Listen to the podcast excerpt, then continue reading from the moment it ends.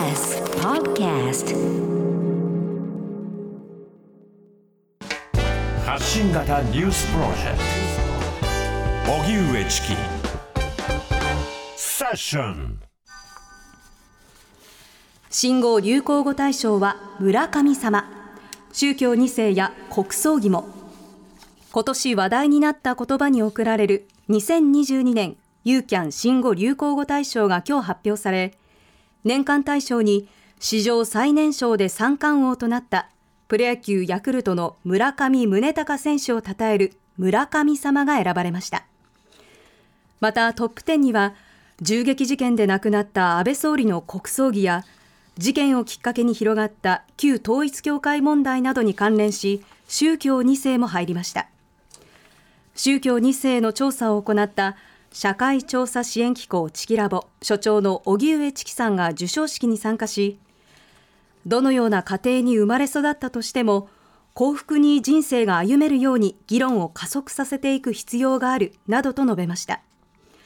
その他ウクライナの首都キーウキツネダンス知らんけどスマホショルダーヤクルト1000手前取り悪い円安が選出。選考委員特別賞は青春ってすごく密なのでが選ばれました。では今年話題となった言葉に贈られる2022年ユーキャン新語・流行語大賞、まあ、いろんな言葉が選ばれまして、はい、宗教2世それから国葬儀そしてキーウなども選ばれました、うん、で今日私は授賞式に参加をして宗教2世というテーマで受賞のまあ盾を受け取る役割を果たしてきたわけですね、はい、チキラボとして役割を果たしてきました。その際には国葬儀というテーマでこの番組にもたびたび出演いただいた中央大学教授の宮間純一も参加されていました。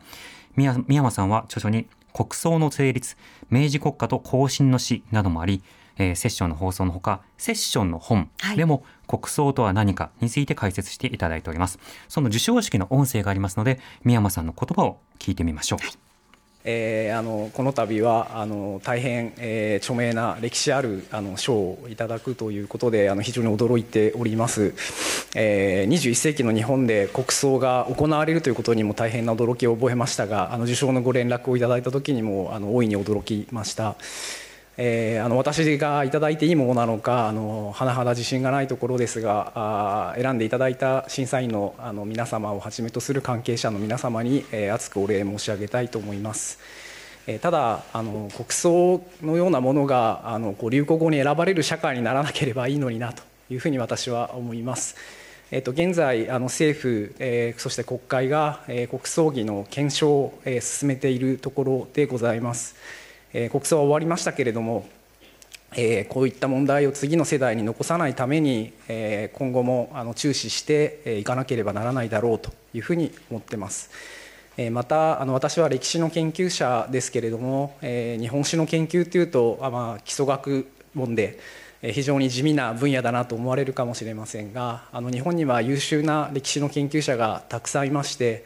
えー、今を考える上であの非常に重要な問題国家ですとか戦争ですとか疫病宗教、まあ、いろんな問題を考えるための大事な成果がたくさん出ています。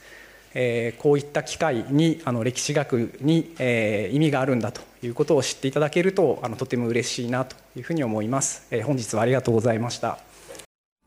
はい、えー、中央大学のですね宮間純一教授のスピーチを聞いていただきました、はい、やはりこの言葉がこのタイミングで注目されるようなことがそもそもないように、まあ、そうした思いを込めて今後も議論していきたいという言葉がとても印象的でした。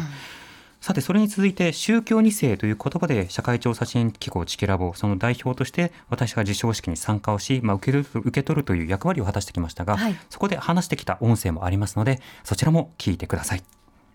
私たちは、え、多くの宗教2世の当事者の方々に調査を行いアンケートを行いその実態というものを明らかにしてきました、え、その調査に協力をしてくださった方そしてその調査を広げてくださった方、え、それをもとに議論を展開されている皆様に感謝申し上げます。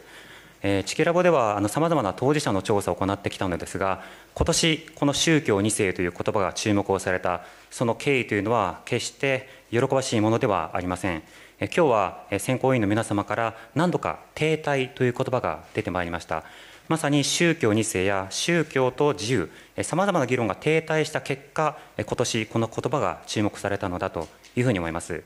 チケラボではこうした当事者の方々の声を調査をしてそれをまあ報告書という形でまとめそれをまた国会や政府に届けるという活動を今なお行っています。調査をして実態を明らかにしその実態を広報しなおかつ社会を動かしていく。社会がこの問題に応答していくということも含めてとても重要なことだと思います。この宗教2世という言葉が今回トップ10に入ったということはこれまでどういった言葉が停滞してきていたのかそのことを顧みる重要な機会になるのだと思います。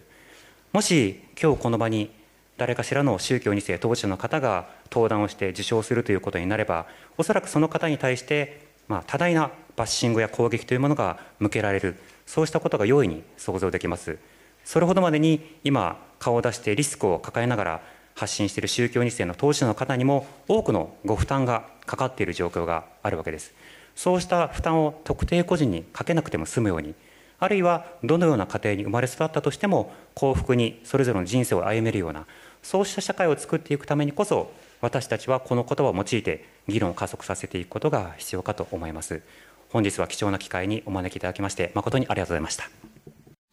はい。というわけで、えー、こういったスピーチを行ってきたわけですが、その他ですね、東京外国語大学名誉教授の中澤秀彦氏がですね、はい、キーウという言葉で受賞しまして、中澤氏もまた同じようなスピーチを行っているんですね。うん、というのも、本来はこの言葉は自分が受賞するものではないと、これはキーウの方々が取るべき賞だというようなことを言っていて、うん、受賞された多くの方々が、これは本来は自分の役割はないのだけども、まあ、この受賞を通じて社会に問題を投げかけるようなきっかけになればというようなことでコメントをしていました。うん、あの中澤氏の場合ですと、もとももとキエフだった言葉をキーウに変えるということを提案してそうですね、はい、そうしたことによって注目をされたんですが当然ながら2022年にこのキーウという言葉が注目されること自体もとても不幸な歴史だったわけですね。うんはい。なのでいろいろな世相というものを考える上で、まあ、こういった何が流行したのかということを振り返る作業というものはとても重要ではあるんですがどのワードもこのタイミングでそのような仕方で注目されることが果たして望ましかったのかというとそうではないというワードが多く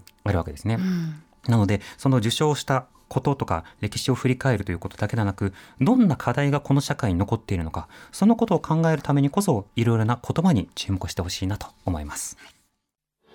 荻上チキ